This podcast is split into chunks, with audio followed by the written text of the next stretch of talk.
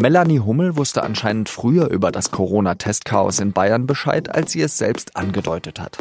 Das geht aus einer E-Mail hervor, die der SZ vorliegt. Kann die CSU-Politikerin noch bayerische Gesundheitsministerin bleiben?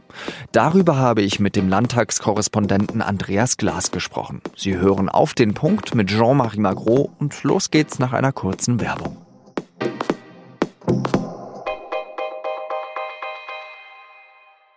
Bayerns Gesundheitsministerin Melanie Hummel hatte es Mittwoch vor einer Woche ziemlich eilig. Zusammen mit ihrem Parteifreund von der CSU, Ministerpräsident Markus Söder, erläutert sie das riesige bayerische Testchaos. Mehr als 44.000 Menschen, die sich an bayerischen Autobahnen auf das Coronavirus haben testen lassen, warten nach ihrem Urlaub noch immer auf ihr Ergebnis. Fast 950 sind bis jetzt nachgewiesenermaßen Corona-positiv. Sie werden das alle festgestellt haben, dass die letzten ähm, ja, so 30 Stunden, 35 Stunden ich mir durchaus auch hatte anders vorstellen können. Aber dass es mir sehr wichtig war, als ich gestern von diesen Zahlen gehört habe. Eine Sekunde. Noch einmal kurz zurück, bitte. Als ich gestern von diesen Zahlen gehört habe. Was Hummel da sagt, ist freundlich gesagt nicht richtig. Der SZ liegt nämlich eine E-Mail des Laborunternehmens Eurofins vor, die die Testergebnisse der Urlaubsrückkehrer auswertet. Und die stammt vom Montag, also zwei Tage bevor Hummel auf der Pressekonferenz das Testchaos zugibt. Der Eurofins Geschäftsführer macht in der Mail darauf aufmerksam, dass mehr als 40.000 Tests noch nicht übermittelt wurden. Zu dieser Zeit war noch von über 300 positiven Fällen die Rede, nicht von über 900.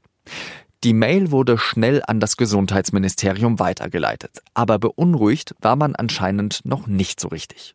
Für Katharina Schulze von den Grünen, die Oppositionsführerin im Bayerischen Landtag, ist das ein krasses Politikversagen. Das finde ich höchst fahrlässig. Ich finde das für die Pandemiebekämpfung brandgefährlich und vor allem zerstört das weiter das Vertrauen in das Krisenmanagement dieser Söder-Regierung.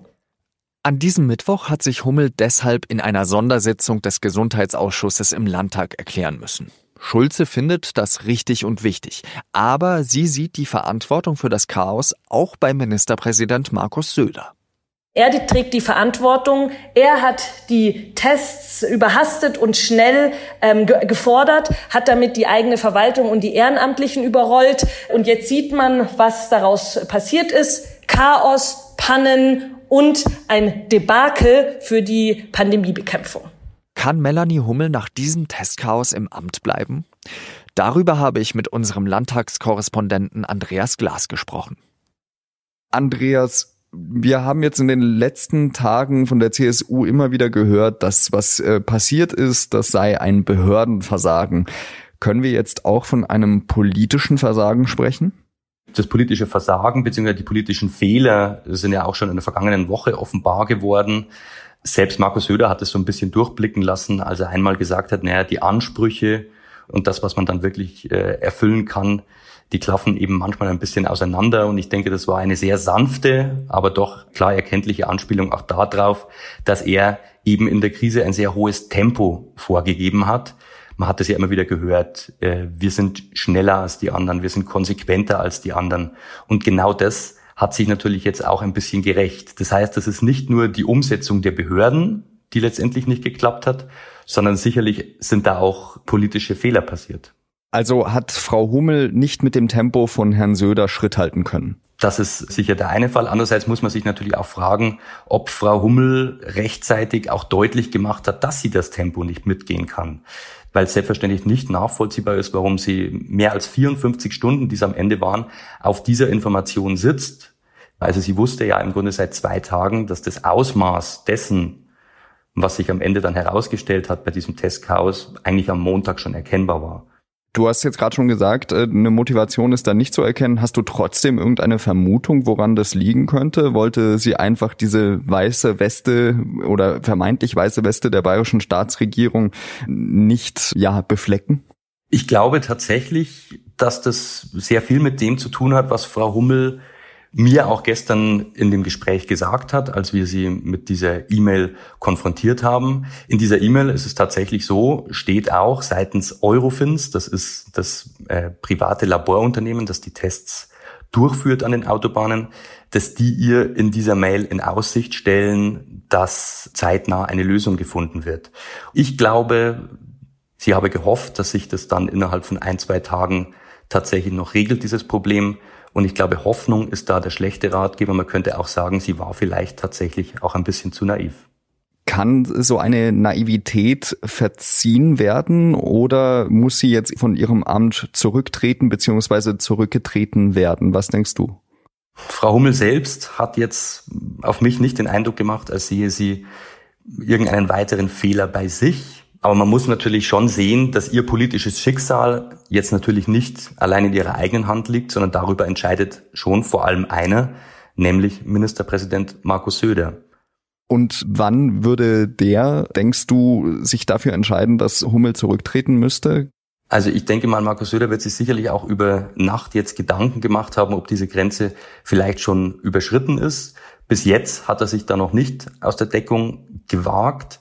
Aber man darf natürlich auf jeden Fall davon ausgehen, dass ihn diese ganze Sache sehr, sehr geärgert hat, zumal es ja offenbar wirklich so war, dass er auch selbst erst am Mittwoch davon erfahren hat.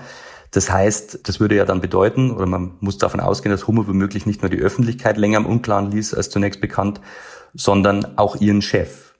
Gleichzeitig stellt sich für Markus Söder natürlich in dieser Krise, die ja eine Gesundheitskrise ist, schon die Frage, wie sinnvoll und klug es jetzt ist, mitten in dieser Krise einen neuen Gesundheitsminister oder eine neue Gesundheitsministerin zu installieren. Die Oppositionsführerin äh, Katharina Schulze, die spricht von einem Desaster für die bayerische Landesregierung. Meinst du, dass jetzt eben auch Markus Söder selbst beschädigt ist durch dieses Vorgehen der letzten Tage? Also das, was jetzt ganz aktuell bekannt wurde, da sieht es wohl danach aus, als müsse man wirklich Melanie Hummel allein dafür verantwortlich machen beziehungsweise ihr Ministerium. Das, was davor passiert ist, hat, meine ich, eben genau schon auch eine Mitursache darin, dass Markus Söder immer alles sehr schnell und möglichst schneller als alle anderen machen wollte. Mit diesem Vergleich, in dem er sich auch immer dargestellt hat als derjenige, der es am besten kann, ist er gewachsen. Natürlich hat ihn jetzt dieses Testchaos, das da bekannt geworden ist, auch schon in der öffentlichen Wahrnehmung ein Stück weit schrumpfen lassen. Letztlich denke ich trotzdem, dass dann auch entscheidend sein wird, wie gut denn diese Tests jetzt auch in Zukunft funktionieren. Ansonsten gibt es natürlich eine Sache, die man ihm durchaus auch zugute halten kann, nämlich dass es diese Tests überhaupt gibt. Da war, so wie er das ja immer herausstellt, Bayern auch das erste Bundesland, die das gemacht haben und die Infektionszahlen, die jetzt auch aus dem äh, letztendlich durch die Reiserückkehrer auch gestiegen sind, sprechen schon auch dafür, dass diese Strategie richtig war. Aber natürlich hat dieser nahezu unantastbar wirkende große Krisenmanager Söder dadurch jetzt schon in seinem Image einige Kratzer bekommen. Ganz herzlichen Dank für deine Einschätzung, Andreas Glas. Gerne. Nach unserem Gespräch hat Melanie Hummel in der Sondersitzung des Bayerischen Gesundheitsausschusses ihr Vorgehen verteidigt. Sie habe gewartet, weil das Laborunternehmen ihr zugesagt habe, dass es das Problem schnell in den Griff bekommen könnte. Sie habe dann aber umgehend die Öffentlichkeit informiert, als klar wurde, dass das eben nicht möglich sei. So Hummel. Und jetzt noch weitere Nachrichten. Der Europäische Rat hat die Ergebnisse der Präsidentenwahl in Belarus nicht anerkannt. Das hat Bundeskanzlerin Angela Merkel nach dem EU-Sondergipfel gesagt. Merkel sagte wörtlich, es gibt für uns keinen Zweifel, dass es massive Regelverstöße bei den Wahlen gegeben hat. Sie waren weder fair noch frei. Die Wahl in Belarus hat vor mehr als einer Woche stattgefunden. Seitdem gibt es massive Proteste auf den Straßen. Am Dienstagabend hat auf der Stadtautobahn in Berlin ein Mann absichtlich Unfälle verursacht. Mittlerweile ermittelt der Staatsschutz. Polizei und Staatsanwaltschaft schließen dabei ein islamistisch motiviertes Tatgeschehen nicht aus. Der Täter ist ein 30 Jahre alter Iraker. Der Mann hat für drei schwere Zusammenstöße gesorgt. Dabei sind sechs Menschen verletzt worden und drei von ihnen schwer. Arbeitsminister Hubertus Heil zeigt sich offen für den Vorschlag der IG Metall, eine Vier-Tage-Woche einzuführen. Wörtlich sagte der SPD-Politiker, reduzierte Arbeitszeit bei teilweisem Lohnausgleich könne eine geeignete Maßnahme sein. Voraussetzung dafür müsse sein, dass sich die Sozialpartner darauf verständigen. IG Metall-Chef Jörg Hofmann hatte die Vier-Tage-Woche zur Rettung von Jobs in der Metall- und Elektroindustrie kürzlich in einem SZ-Gespräch vorgeschlagen.